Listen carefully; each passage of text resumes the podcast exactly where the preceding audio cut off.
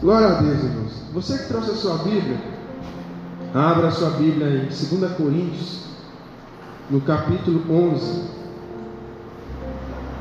2 Coríntios, capítulo 11.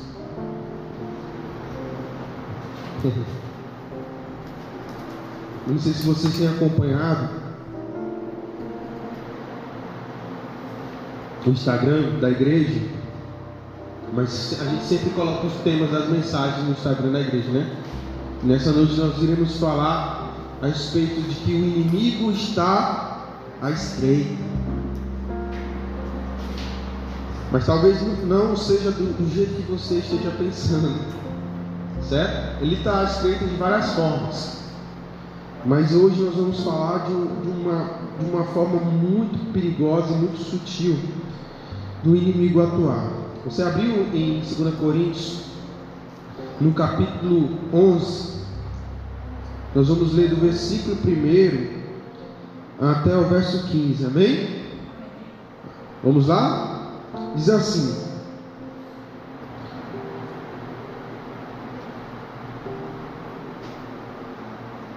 Quem me dera suportais um pouco mais da minha loucura. Sim, suportai-me ainda, porque tenho ciúme de vós, e esse ciúme vem de Deus. Pois vos prometi em casamento a um único marido, que é Cristo, para vos apresentar a Ele como uma virgem pura. Mas temo que, assim como a serpente enganou Eva com a sua astúcia, também a vossa mente seja de alguma forma seduzida e se afaste da simplicidade e da pureza que há em Cristo. Porque se chega alguém e vos prega outro Jesus que não pregamos, ou se recebeis outro Espírito que não aquele que recebeste, ou outro Evangelho que não acolhestes, vós de boa vontade o suportais.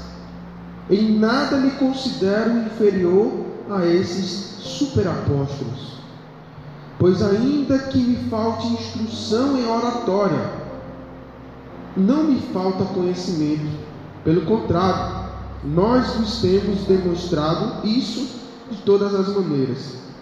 Será que pequei, humilhando-me, para que fosseis exaltados, pois vos anunciei de graça o Evangelho de Deus. Para vos servir, despojei outras igrejas, recebendo delas sustento financeiro. E quando estava presente convosco e passei necessidade financeira, não fui um peso para ninguém, pois quando os irmãos vieram da Macedônia, supriram a minha necessidade. Em tudo evitei ser um peso para vós e continuarei a agir assim. Assim como é certo que a verdade de Cristo está do meu lado, esse meu orgulho não me será tirado nas regiões da Acaia. Por quê? Será porque não vos amo? Deus sabe que vos amo. O que faço e ainda farei, visa não dar oportunidade aos que a buscam de serem considerados nosso, nossos iguais naquilo de que se orgulham. Esses homens são falsos apóstolos, obreiros desonestos, disfarçados de apóstolos de Cristo. E não é de admirar, pois o próprio Satanás se disfarça de anjo de luz. Portanto, não surpreende que também os seus servos se disfarcem de servos da justiça. O fim deles será de acordo com as suas obras. Amém? Curva a sua cabeça, vamos orar em nome do Senhor Jesus. Pai, em nome de Jesus, essa é a tua palavra, Pai. E queremos explorar, queremos absorver o máximo que pudermos dela para que possamos sair daqui, Deus, tendo uma mente renovada, uma mente transformada e principalmente com a nossa fé consolidada e fundamentada nos teus princípios e no evangelho que vem de ti e não vem de homens. Por isso eu peço nessa noite que o Senhor abra os olhos espirituais de cada um desses irmãos para que vejam, abra os ouvidos espirituais para que ouçam, e principalmente abra a mente espiritual dessas pessoas para que entendam e que em seus corações eles possam absorver a verdade da tua palavra e assim serem, serem edificados em ti, na autoridade do nome de Jesus. Deus, essa é a minha oração e que em nome de Jesus ela venha é, ser atendida pelo Senhor em nome do Senhor Jesus. Assim eu peço. Amém. Amém. Você pode aplaudir a Jesus, mas aplauda com vontade. Amém. Glória a Deus. Aleluia.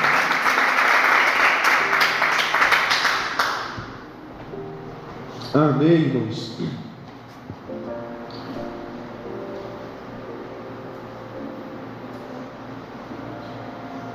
Paulo, o apóstolo tão famoso nos dias de hoje, e quando nós lemos as cartas de Paulo, quanto elas nos edificam, quanto elas nos fazem crescer como filhos de Deus, como cristãos,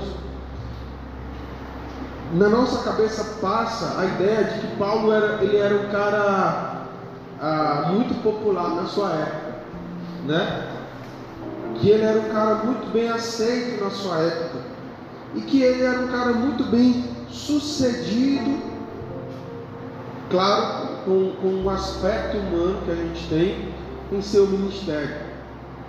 Só que não era bem assim a respeito da vida de Paulo, o apóstolo. Como eu já preguei outra vez aqui, Paulo ele teve que é, a, a todo tempo se provar como apóstolo, porque a, às vezes os próprios apóstolos não receberam Paulo como apóstolo. E até mesmo a igreja de Corinto, na, na, na primeira carta, ele diz: Vocês são a prova do meu apostolado.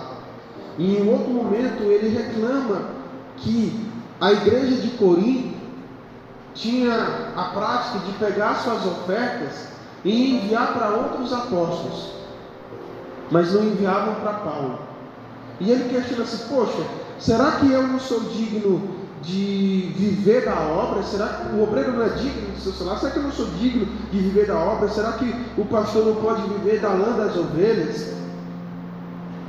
E aí ele diz: É dever da igreja sustentar o pastor, é dever da igreja sustentar o obreiro, mas para que eu não fosse pego por essas armadilhas que acontecem por aí, eu decidi trabalhar e tentar manter o meu próprio ministério.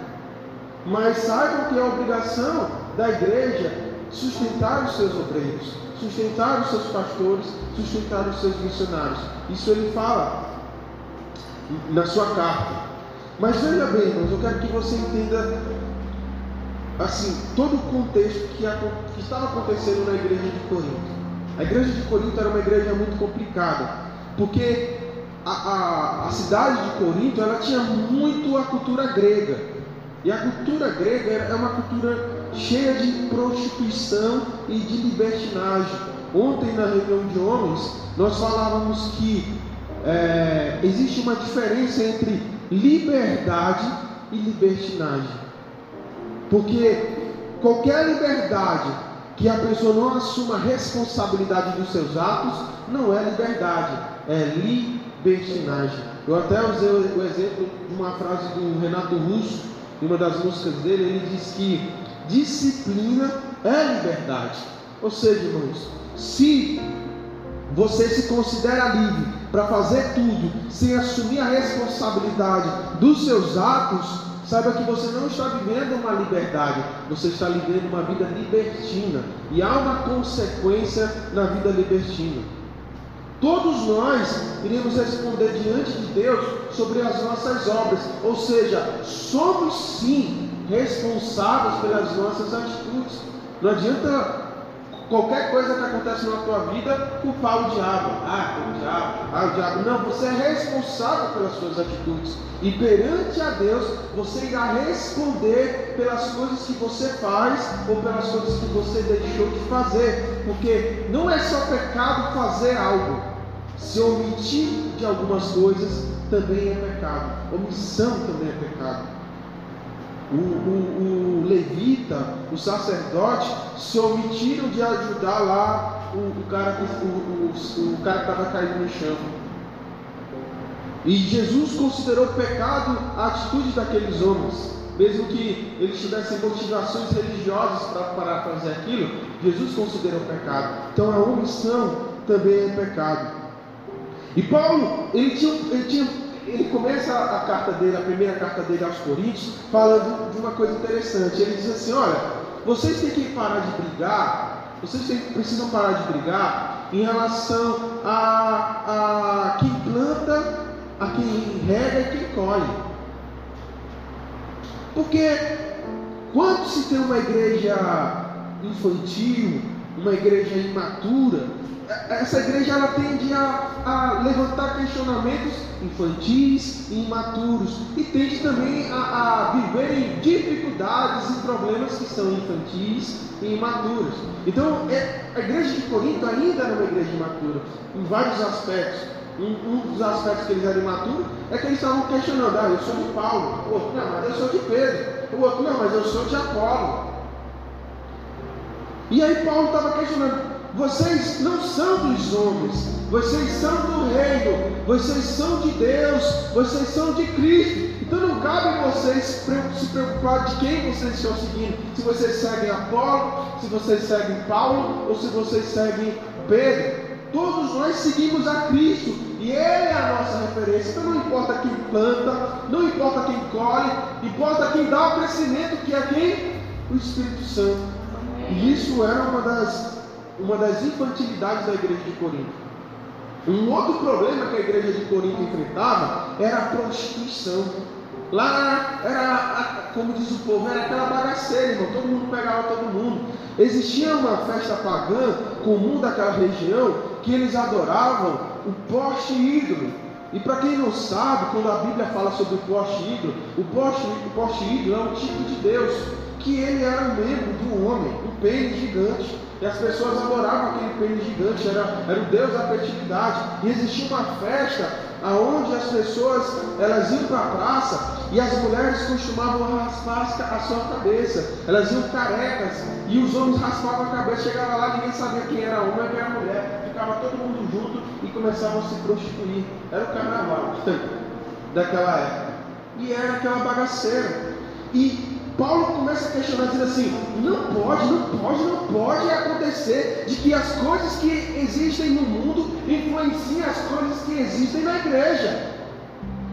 E vocês, como igreja, não podem admitir, e eu estou perplexo, eu estou revoltado, que vocês admitam que isso aconteça no meio de vós, a ponto de existir um homem que se deite com a mulher de seu pai. Então, eu estou como um, um, o apóstolo que plantou essa igreja, estou dizendo a vocês: peguem esse rapaz e expulsem do meio, do meio de vós, porque eu em espírito já fiz isso. E digo mais: estou entregando agora o corpo desse rapaz a Satanás, para que Satanás toque no seu corpo, quem sabe a alma pelo menos seja salva. Duro, não é? Imagina o pastor orando dizendo assim: Eu estou entregando o seu corpo a Satanás para que ele toque no seu corpo. Paulo se viu numa situação como essa, de que a repreensão já não cabia mais na vida daquele rapaz, e ele teve que entregar o corpo daquele jovem nas mãos de Satanás, para que Satanás pudesse destruir o corpo de texto, a fim de que talvez a alma dele fosse salva. Ou seja, no sofrimento, quem sabe ele refletisse sobre as suas ações. E aí Paulo se viu na preocupação de escrever ali, irmãos, a respeito dos conflitos carnais e até do casamento. Ele diz: olha, todas as coisas são lícitas, mas tem coisas que não lhe convêm. Tem muita coisa, irmãos, que não convém. A igreja ter atitudes é, parecidas com o mundo, por exemplo. Ah, porque as pessoas do mundo se comportam assim, assim, assado. Não importa, irmão. A esposa tem que estar do lado do marido. O marido tem que estar do lado da esposa. Os dois têm que andar juntos. A, a esposa não pode estar com, com muita amizade colorida, ou amizade cheia de toque, ou com, com outra, outro rapaz, com outra pessoa. Não, irmãos, existem limites. E são princípios da palavra. Ele está dizendo ali: vamos impor esses limites. Porque nós não podemos nos comportar. Não é que vocês não possam fazer. Ele não está dizendo, é que vocês não possam fazer. Agora, convém esse tipo de atitude. E ele fala a respeito de comida. Ele diz: convém vocês se preocuparem com as coisas que entram, quando na verdade o que contamina é o que sai. E aí, uma outra preocupação de Paulo é que as pessoas estavam muito interessadas em falar na língua dos anjos, mas ele diz: será que vocês estão procurando o melhor dom? Porque eu prefiro muito mais que vocês profetizem. Ou seja, profetizar não é prever o futuro. Prever o futuro, esse tipo de coisa, a gente chama de dom de revelação. Profetizar é o que eu estou fazendo agora, eu estou proferindo. A palavra profetizar vem de proferir. E o profeta é o que profere em favor de Deus, é o que Deus usa para falar por ele, por isso é o profeta. Então, profetizar, quando ele diz, ele está dizendo assim: eu prefiro que vocês profetizem de uma forma que todo mundo que ouça entenda, do que vocês façam o tempo todo falando em línguas. Está entendendo os conflitos que existiam na igreja? Muitos conflitos, porque era uma igreja infantil. E por ser uma igreja infantil, tinha divisões, facções, né? Ah, eu sou de Paulo, eu sou de Pedro. Tinha problemas de conduta moral, se prostituíam, faziam, como diz o povo lá falando, diabo quatro. E tinham também é, condutas de questões espirituais, certo? E nesse texto específico, Paulo já tinha dado várias exortações à igreja de Corinto. Essa é a segunda carta que ele envia. E ele está tão preocupado com essa igreja que ele escreveu duas cartas, se duvidar, escreveu até mais, só que a gente não conseguiu ter um contato com essas cartas. Mas ele está tão preocupado com essa igreja, porque ela é uma igreja que me parece que ela dá muito trabalho. E agora ele está falando a respeito ah, de algumas coisas interessantes. No verso 2, ele fala o seguinte: Porque tem o ciúme de vós, e esse ciúme vem de Deus. É muito interessante esse texto para que vocês entendam, porque existe ah, uma pregação, uma visão de demonizar todo e qualquer sentimento. E não é só esse texto que diz que o ciúme vem de Deus, mas existe um outro texto que o próprio Espírito tem ciúme de nós. Então entendem, irmãos, que o ciúme em si não é um sentimento diabólico. Ele pode se tornar um sentimento diabólico quando ele, ele, ele deixa de ser um sentimento de zelo, de cuidado, para ser um, um sentimento de domínio e de posse. Quando você tem ciúmes por, por, por se sentir dono, quando você tem ciúmes por, por, entender que aquela pessoa é tua, é a tua posse e etc., é, aí sim se torna um ciúme perigoso e doentio. Mas o ciúme que Paulo está dizendo não é esse ciúme, ele está falando do ciúme de zelo, ele está dizendo assim, ó, porque tem o ciúme de vós, e esse ciúme vem de Deus, pois vos prometi em casamento a um único marido que é Cristo. E ele fala que prepar... e, e, e, tentando apresentar vocês como uma virgem pura. Então o que, que ele está querendo dizer? Está dizendo assim, poxa, eu estou reservando vocês a uma pessoa especial, então eu tenho ciúme no sentido de que eu não quero que você se relacione com outras pessoas. Eu quero que você se relacione com essa pessoa especial. E eu tenho tentado preparar vocês para que vocês se tornem uma virgem pura para receber esse noivo, que é Cristo. Aí ele fala no verso 3: Mas temo que assim como a serpente enganou Eva com a sua astúcia, também a vossa mente seja de alguma forma seduzida e se afaste da simplicidade da pureza que há em Cristo.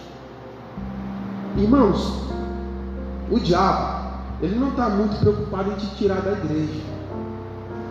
Se, se você acha que a preocupação de Satanás é te tirar da igreja, você está enganado. Porque ele pode destruir a tua vida na igreja, ou ele pode destruir a tua vida lá fora, não importa.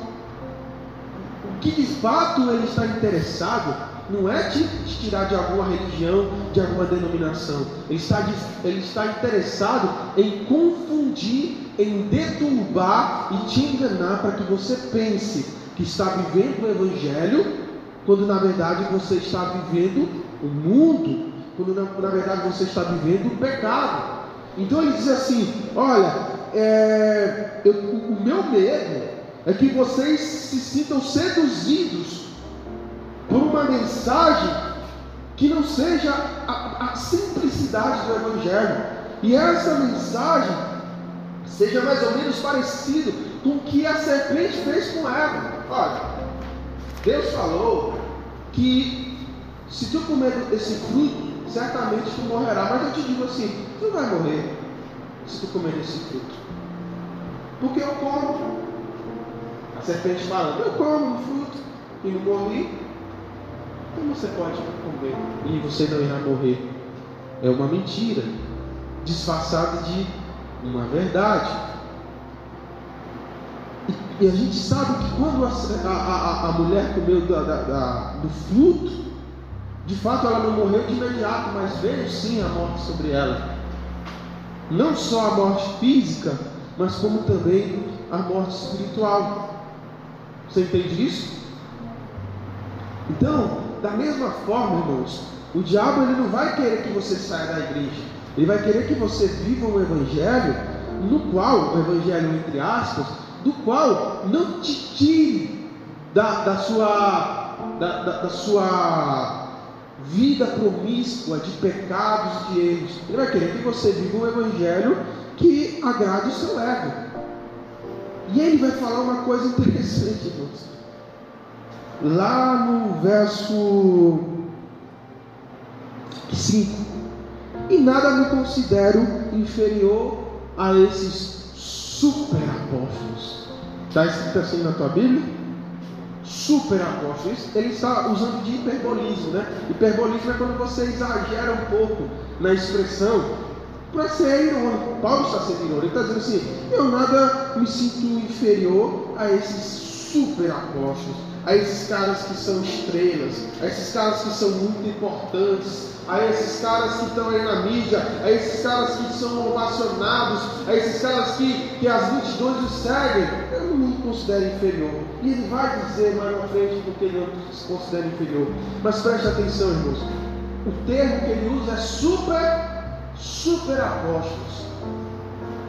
Ou seja, ele está falando de homens que se consideravam líder espiritual. Ele está falando de homens que se consideravam representantes da palavra de Deus, mas ele fala que eles não são representantes da palavra de Deus. Pelo contrário, ele diz lá no verso 13: esses homens são falsos apóstolos, obreiros desonestos, disfarçados de apóstolos de Cristo. Ele está falando que esses, tal, esses super apóstolos, essa galera popular, essa galera muito famosinha, ele que está pregando o que as pessoas querem ouvir, e não o evangelho que deveria ser pregado, não são apóstolos, porque eles não pregam a verdade, eles pregam baseado, aqui no verso, presta atenção, ó, no verso ah, no verso 6 ele diz: Pois ainda que me falte instrução em oratória, não me falta em conhecimento. Então ele está dizendo que esses super apóstolos, eles estão muito fundamentados na oratória, no jeitinho de falar, sabe, no discurso, na maneira de, de se comportar e blá blá blá, etc. Mas ele diz: talvez me falte o domínio da oratória que esses caras têm. Paulo está dizendo assim: talvez eu não pregue tão bem quanto esses caras. Talvez não, o meu discurso não seja tão elaborado como o discurso desse cara, mas não me falta conhecimento para refutar esses caras. Então, irmãos, cuidado com os discursos bonitos, cuidado com as mensagens que, que massageiam o seu ego, cuidado com as mensagens que dizem que você pode tudo, que dizem que você é um tesouro, que, que você é uma, uma joia rara. Porque não é isso que o Evangelho diz sobre você. Cuidado com o discurso de que Deus luta contra o diabo por conta da tua alma. Isso é falso, irmão. Não está na Bíblia. Eu desafio qualquer pessoa me mostrar que Deus está lutando contra o diabo por conta da sua alma. Me mostra um texto que diz isso. Está na Bíblia isso? Não. Pelo contrário, a Bíblia diz: porque dele, por ele e para ele são todas as coisas. Quem é importante na Bíblia? É Deus.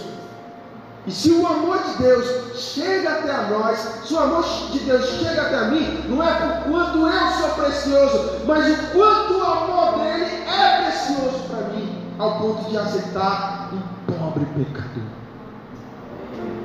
Se Deus sonda o meu coração, será que ele encontra algo de bom?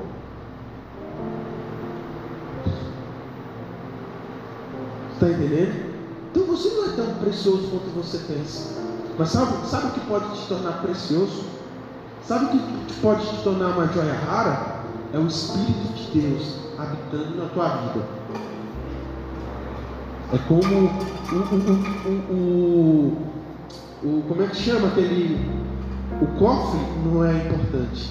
Importante é o que está dentro do cofre. Mas todo mundo protege o quê? O cofre. Você é um cofre.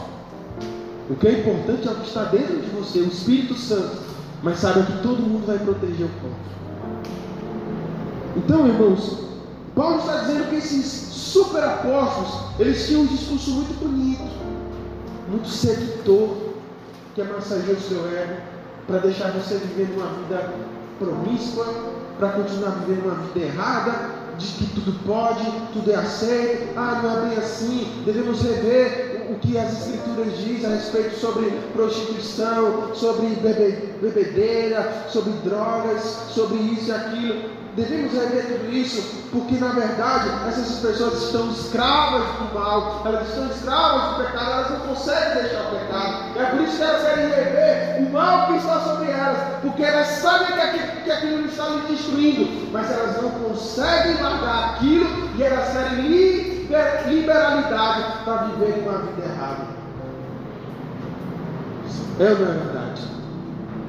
E eles artifícios e teologias e teologias que podem ser muito bem refutadas por pessoas como Paulo, que possuem conhecimento.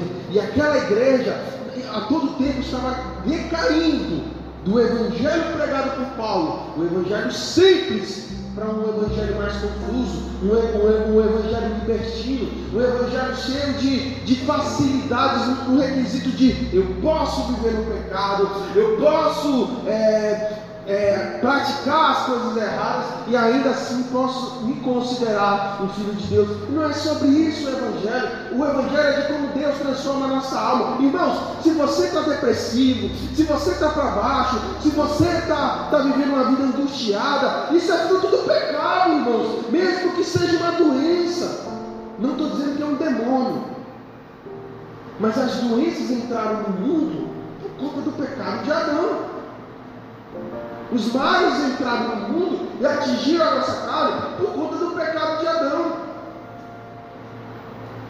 E tem muita gente, é, é interessante a quantidade de pessoas que vivem, sabe, vem para a igreja, Deus opera um milagre, faz algo na vida dela, ela se sente bem, se sente para cima, aí volta a viver uma vida toda errada. E como diz as escrituras, o estado dela se torna pior do que o primeiro. E ela volta de novo para a igreja, toda acabada, toda casada. E as pessoas, elas não vão ficar ah, muito numa igreja que se prega a verdade não, Porque elas querem que a alma delas sejam massageadas. Elas querem que o ego delas seja massageado. Muitas pessoas não vão aceitar que seja pregado que, que, que trair a esposa é pecado que sair se deitando com todo mundo é pecado, sair transando com todo mundo é pecado. As pessoas não vão aceitar isso. Que encher a cara é pecado. Que fumar maconha é pecado. Que cheirar cocaína é pecado. Que roubar é pecado. Que apoiar político ladrão também é pecado. Que aceitar suborno é pecado. Que dar suborno também é pecado que pescar na faculdade é pecado. As pessoas não vão aceitar isso, porque esses são os artifícios que elas têm para tentar massagear o ego delas. E elas não vão querer ficar numa igreja assim. Elas não querem ficar na igreja. Elas querem ficar numa igreja que diz que Deus vai, Deus vai mudar a vida dela. Não que Deus não vá. Claro que Ele vai. Mas Ele começa mudando o, o caráter da pessoa. Eles, elas querem ficar numa, numa, numa, igreja onde não importa o que elas vivam, Deus sempre vai dar bênçãos para ela. E não é que Deus não vai dar, Ele dá bênçãos sim. Mas há um desafio, há uma cruz que nós temos que carregar. Evangelho sem cruz não é evangelho.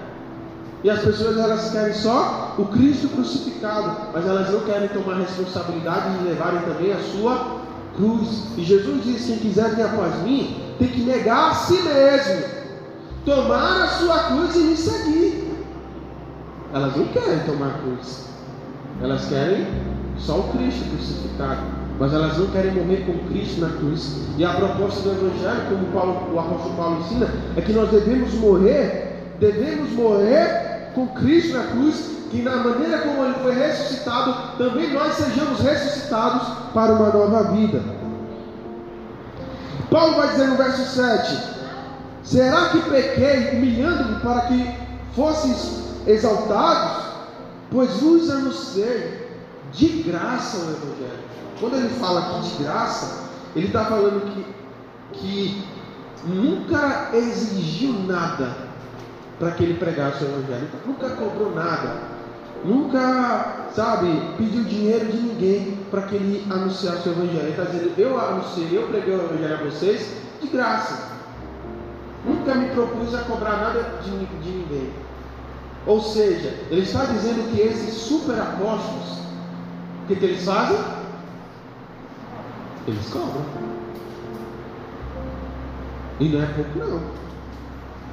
É caro. E mais caro e mais trouxa é quem paga. O evangelho é de graça. O que de graça recebemos, de graça também o quê? Nos damos. Aí o cara é como, vamos convidar um irmão para pregar na igreja. Vem, irmão, pregar na igreja. Eu vou, mas é 10 mil. 10 mil Eu estou exagerando mesmo, moço. 10 mil para fazer uma pregação do evangelho que tu recebeu de graça. É, mas é por causa de não sei o que, não sei das quantas e tudo mais. Poxa, meu irmão, que evangelho caro. Eu pensei que a morte de Jesus na cruz fosse suficiente. Mas os superapóstolos, eles não cobram barato, eles são caros. Irmão. E as pessoas não vão atrás dos superapóstolos por conta da mensagem que ele está pregando, ou melhor, por conta do evangelho que ele está pregando. Elas vão por conta da vaidade que há nesse evangelho dele.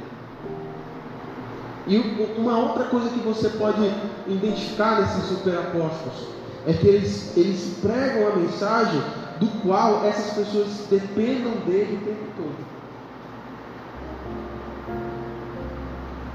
É a verdade, irmãos. Os falsos apóstolos, eles querem que você dependa, eles não estão te guiando para Cristo, para que em Cristo você adquira uma liberdade e que nessa liberdade você possa viver uma vida é, verdadeiramente cristã. Ele quer que você dependa dele. Ele quer que você dependa da bênção dele. Ele quer que você dependa da oração dele. Você só vai ser curado se eu pôr as minhas mãos e curar. Mas é isso que a Escritura diz? Ou a, Escritura diz: Se vou, tudo que me pedir escreva, eu vos darei? Eles querem que, que ele seja o intermediário entre você e Deus, e não Jesus. Então, para ir até Jesus, primeiro tem que passar por eles, para depois chegar até Jesus. E isso também é idolatria. Então, a, dependência religiosa faz com que as pessoas virem escravos religiosos desses superapóstolos. Vocês, irmãos, eu estou aqui no papel de pastor dessa igreja, amém?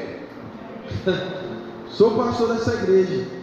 Mas o meu papel é levar vocês a um nível de maturidade espiritual, é levar vocês a uma relação profunda com Deus, ao ponto de que vocês não dependam mais dos princípios rudimentares da fé cristã, mas tenham maturidade para viverem agora esses aspectos espirituais. E quem diz isso não sou eu. O autor de Hebreus ele diz: olha, irmãos, Eu queria falar de coisas muito mais profundas com vocês. E vocês já deveriam estar falando sobre essas coisas profundas. Mas eu sou obrigado a voltar ao leite, em vez de trazer um alimento sólido. E vocês que já têm 10, 20 anos, deveriam estar já no alimento sólido, mas não estão, porque ainda estão presos ao leite. E ele fala: estão presos aos princípios rudimentares da fé cristã. E isso faremos se Deus permitir. Mas venhamos, nós devemos prosseguir para algo mais profundo, mais além do que os primeiros passos da fé. Irmão, quando a criança começa a dar os primeiros passos, a, a, a, a esperança do pai e da mãe é que ele aprenda a andar o quê? Sozinho. Mas o pai e a mãe sempre estão auxiliando nos primeiros passos. Mas depois que a criança aprendeu a andar, a ideia é de que ele ande sozinho. E na medida que ele vai crescendo, quando é criança, o pai ainda segura a mão. Mas quando vira adulto, ele não tem mais a mão do pai para segurar. Ele agora tem o caminho dele a seguir. Então, meu papel como pregoeiro do Evangelho é fazer com que vocês atinjam a maturidade espiritual ao ponto de que vocês não dependam mais dos princípios rudimentares da fé. O pastor ora por vocês e vai continuar orando. Eu vou continuar pondo as minhas mãos sobre vocês e conversando com os irmãos, com as irmãs, com quem está começando na fé, com quem está aprendendo e etc. Nós vamos fazer isso, mas à medida que você vai evoluindo, à medida que você vai crescendo, que você vai amadurecendo, você não vai mais precisar da oração do pastor, porque você, vai, você já vai saber orar e você pode orar na sua casa. Você mesmo vai poder pôr as mãos na sua enfermidade e orar em nome de Jesus e será curado, porque não é a oração do pastor que cura, é a fé em Jesus que nos cura. E essa é a maturidade que nós temos que levar. Não que vocês se tornem dependentes do meu pastoreio. Não, irmãos, mas que vocês é, encontrem a maturidade espiritual, a maturidade cristã, a ponto de que vocês possam se tornar pastores e pastoras e possam sair e pregar o Evangelho e fazer novos pastores e novas pastoras. Mas é, existem pessoas que estão presas no, no, na, nos princípios rudimentares, ainda são crianças, ainda estão no leite, porque dão ouvidos aos super apóstolos que querem que vocês sejam escravos. E eles são levados a sentimentos de ganância, eles são levados ao sentimento de orgulho. Se você ler a carta de Pedro, na primeira carta de Pedro, Pedro vai falar sobre os falsos mestres, os falsos apóstolos, e ele diz duas coisas que é muito importante de você se atentar. Primeiro, de que esses falsos mestres, esses falsos pastores, eles são vaidosos. E o segundo, eles são avarentos. Estão sempre falando de dinheiro, estão sempre falando de prosperidade, e não que a gente não queira ser próximo, porque se eu, se eu perguntar, quem aqui quer ser próximo, quem aqui quer viver bem na vida, todo mundo quer, não é verdade? Eu quero, mas só sabem falar sobre isso. Toda pregação é sobre dinheiro, é sobre dinheiro, é sobre prosperidade, é sobre isso, é sobre aquilo. Ei, mocinha, sente ali, sente na cadeira.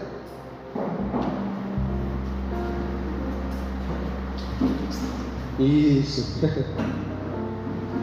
E eles só falam sobre isso, irmão, porque eles só querem viver isso. É só sobre dinheiro, é só sobre. Aí estão preocupados com o terno, se o terno é de marca ou não é de marca, porque os, as pessoas de Deus têm que vestir do bom e do melhor. Cuidado com esse evangelho, irmão. Porque às vezes tu gasta mil, quinhentos reais num, terno, que você poderia pegar parte desse dinheiro e ajudar um irmão que está passando necessidade. Você poderia comprar uma camisa, uma blusa para aquele irmão que às vezes não tem. Estou preocupado com o terno, com marca que, que, de, de, roupa que usa, quer andar alinhado. Irmãos, é vaidade, é vaidade, é concupiscência da carne, irmãos. Então não cai nesse discurso. Esse discurso é diabólico. E aí, no verso 14, o apóstolo Paulo vai dizer: Não me admira, pois o próprio Satanás faz o quê? Se disfarça de anjo, de luz. Ele está dizendo assim: o diabo, ele não vai aparecer para vocês como o demônio do chifre, com a cara de demônio, com dente, dente de, de lobo, língua de cobra, com a pele escamada. Ele não vai aparecer assim para vocês. Ele vai aparecer como um anjo de luz. Como é que o, o, traficante faz? Como é que o vendedor de drogas faz? Ele chega até você dizendo assim: Ó, oh, se tu não comprar, ó, oh, eu te vendendo esse produto. Se tu não pagar, eu te mato. É assim que ele oferece droga para você? É assim que a galera lá fora oferece droga? É assim? Não, meu irmão. Chega assim, cara, puxa aqui, é maior barato. Tu vai, tu vai pegar aí uma lombra aí, tu vai ficar muito doido, tu vai sentir um negócio. É, é até de graça também. Se sente aí, um amigo, um alguém vai lá, cara, puxa aí que a parada é boa. A pessoa começa a usar, fica doido. Como é que é as propagandas de cerveja na televisão? Mostra o cara caindo no chão e a galera mijando em cima dele? Mostra isso? Mostra ele na rua, igual já desse nós pegamos um senhor, né? Tomadão ali, caiu, quase morria porque bateu a cabeça no chão. É assim que mostra? Não, mostra a galera toda reunida bebendo cerveja, as mulheres semi-nua, é tudo felicidade, é tudo paz, mas não mostra o cara que chega em casa e bate na mulher. Não mostra o cara que está no, no trânsito e bate no carro e mata uma criança. Mostra isso? Porque Satanás não vai aparecer como, como demônio. Ele vai aparecer como o quê? Anjo de luz. Aí ele diz. Portanto, não surpreende que também os seus servos se desfaçam de servos de justiça. O fim deles será de acordo com as suas obras. Ele diz assim: Não estou surpreendido, irmãos.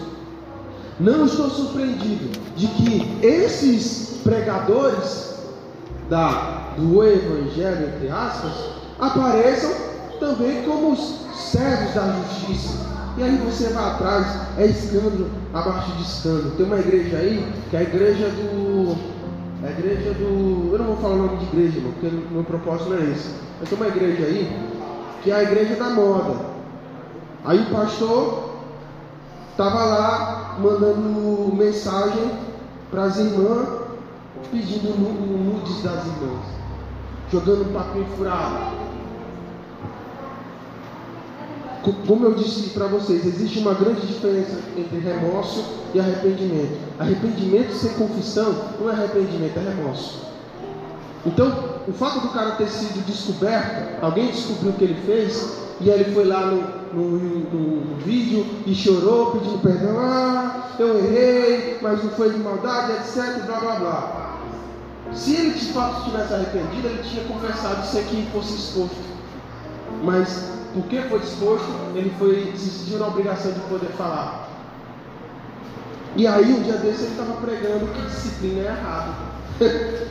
que igreja não tem que disciplinar irmão.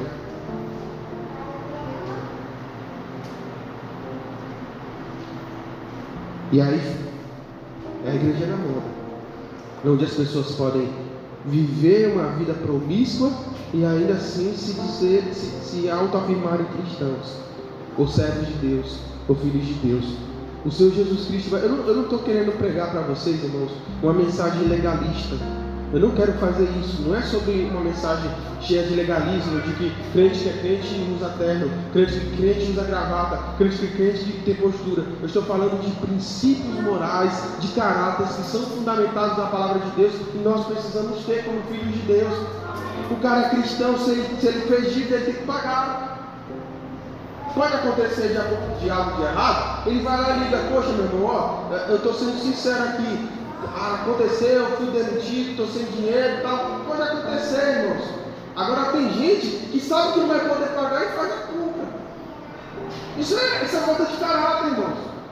Sabe que não vai ter dinheiro para fazer, para pagar a dívida, e mesmo assim vai lá e faz. Isso é falta de caráter, isso é falta de Deus no coração. É sobre essas coisas que eu estou falando. Combatendo esse falso evangelho que é apregoado. Aí você me pergunta, mas pastor, o senhor disse que o inimigo está à espreita. E parece que a mensagem não está falando sobre o inimigo, está falando sobre os falsos mestres. Mas essa é a maneira do diabo estar à espreita.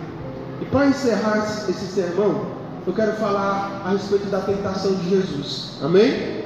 Quando Jesus foi tentado, que o próprio Satanás apareceu para Jesus no deserto enquanto Jesus estava em processo de consagração, porque o texto diz que ele estava em jejum e oração, e jejum e oração simboliza a consagração. Irmão, jejum não é troca de favor com Deus, não. Ah, vou jejuar para ganhar, ganhar isso. Você está errado, na Bíblia não ensina isso. Jejum é consagração. Quando nós jejuamos, nós estamos mortificando a nossa carne, estamos mortificando o nosso pecado. Se a gente quer algo com Deus, a gente pede oração. E corre o risco de Deus dizer não. Ele pode dizer não. Não quer dizer que tudo que tu vai pedir, ele vai te dar. Ele vai te dar aquilo que ele entende que é para glorificar Deus. Quando o texto diz assim, tudo que vos pedires eu vos darei. O que, que o texto antes fala? Ele fala sobre a glória de quem? De Deus, que tudo é para a sua glória. E ele diz: pedis e pedis maus. Porque pedir para a sua própria glória. E não para a glória de Deus. Então, tudo que glorifica a Deus, Ele vai te dar. Agora, aquilo que não, te glorifica, que não glorifica a Deus, Ele não vai te dar. Simples. Então talvez o que você está pedindo e Deus está dizendo não, não glorifica Ele, e Ele não vai te dar.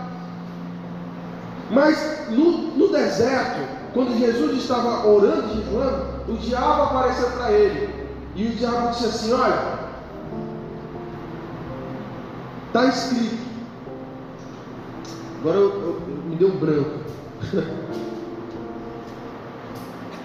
Não, ele chegou para Jesus e disse assim: transforme essa pedra em pão.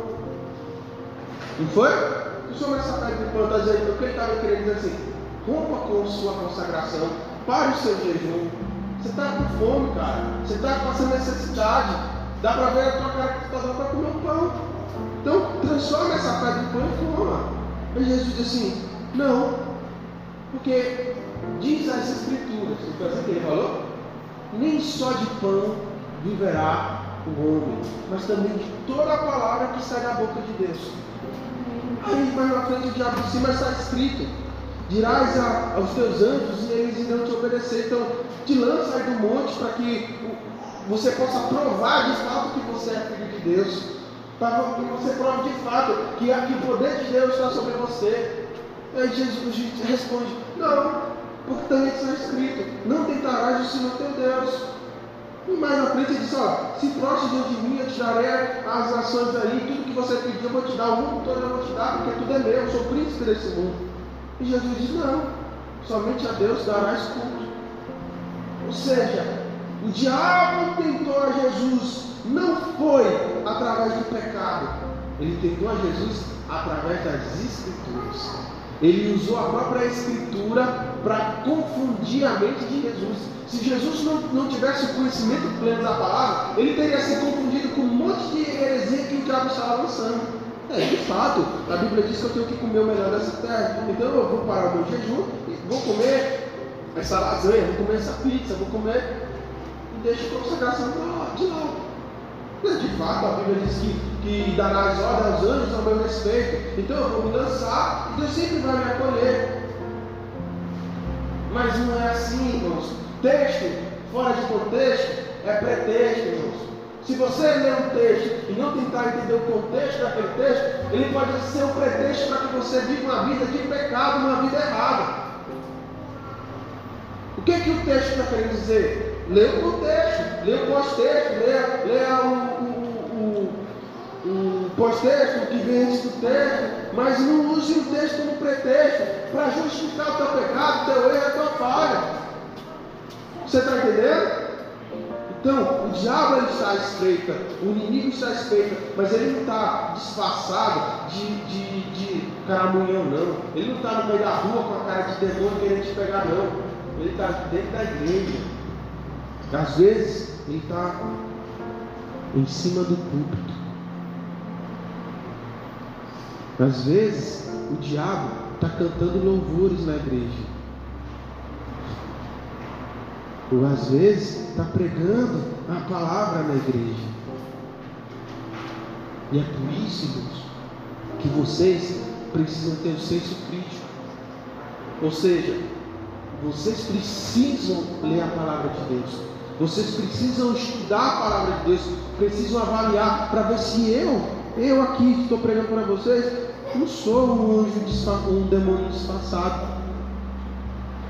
Porque eu posso estar pregando heresia para vocês. E aí? Vocês vão baixar a cabeça e balançar igual o calango que balança a cabeça para tudo? Ou vocês vão contestar se eu estiver pregando heresia? E pode vir qualquer pessoa aqui pregar heresia. Vocês vão contestar ou vocês vão aceitar aquela heresia sendo a palavra de Deus? Você não pode seguir qualquer vento de doutrina. Não é porque eu estou pregando. O apóstolo Paulo vai dizer lá em Gálatas: ele diz assim: Olha, ainda que venha um anjo vindo do céu, ainda que seja um apóstolo, ainda que seja eu mesmo, pregando o evangelho contrário do que foi ensinado, seja considerado o quê? Anátema, mentira. E quem é o pai da mentira? É o diabo. Então, irmãos, vocês precisam saber se o que eu estou pregando é evangelho ou é só enganação para ludibriar vocês, para tirar o dinheiro de vocês, para fazer vocês escravos do meu poderio religioso e colocar vocês debaixo aqui, ó, da minha mão poderosa de religião. E você só vai saber isso se você ler a palavra de Deus, se você estudar a palavra de Deus e se você tiver um senso crítico das pregações que você ouve. Um dia desse teve um desse famosinho que estava dizendo que você é o centro do coração de Jesus. E parece tão bonito isso. Ah, eu sou o centro do coração de Jesus. Que lindo. Eu sou o centro do coração de Cristo. Mas a palavra de Deus não diz isso, irmão. A palavra de Deus diz que o Pai é o centro do coração de Jesus. E Jesus veio fazer somente a vontade de quem? do Pai. E ele veio para aqueles que o Pai lhe deu. É tudo sobre o Pai, é tudo sobre Deus. Então qualquer mensagem que desvirtue Deus para você e que faz de Deus o teu mordomo, ah, porque Deus vai tirar tudo, porque Deus faz tudo para você, blá blá blá blá blá blá blá blá. Qualquer mensagem que faz de Deus o teu mordomo e não você, um adorador que se prostra diante desse Deus poderoso, é mentira, é diabólica. Está na igreja, é o pastor bonitinho pregando, é o cara com terno lindo pregando, mas é diabólico, é o super apóstolo que o apóstolo Paulo está falando, é o pregador falso, é o pregador que se disfarça de servo de justiça, mas vive na imoralidade, vive no pecado, no adultério, traindo a esposa, roubando dinheiro da igreja, roubando dinheiro dos irmãos. Cuidado, irmão, com o falso apóstolo. Cuidado com o falso pregador, irmão, porque ele pode estar no teu meio. Você entende isso? Amém? Glória a Deus. Fique de pé em nome de Jesus. Eu quero fazer uma oração especial.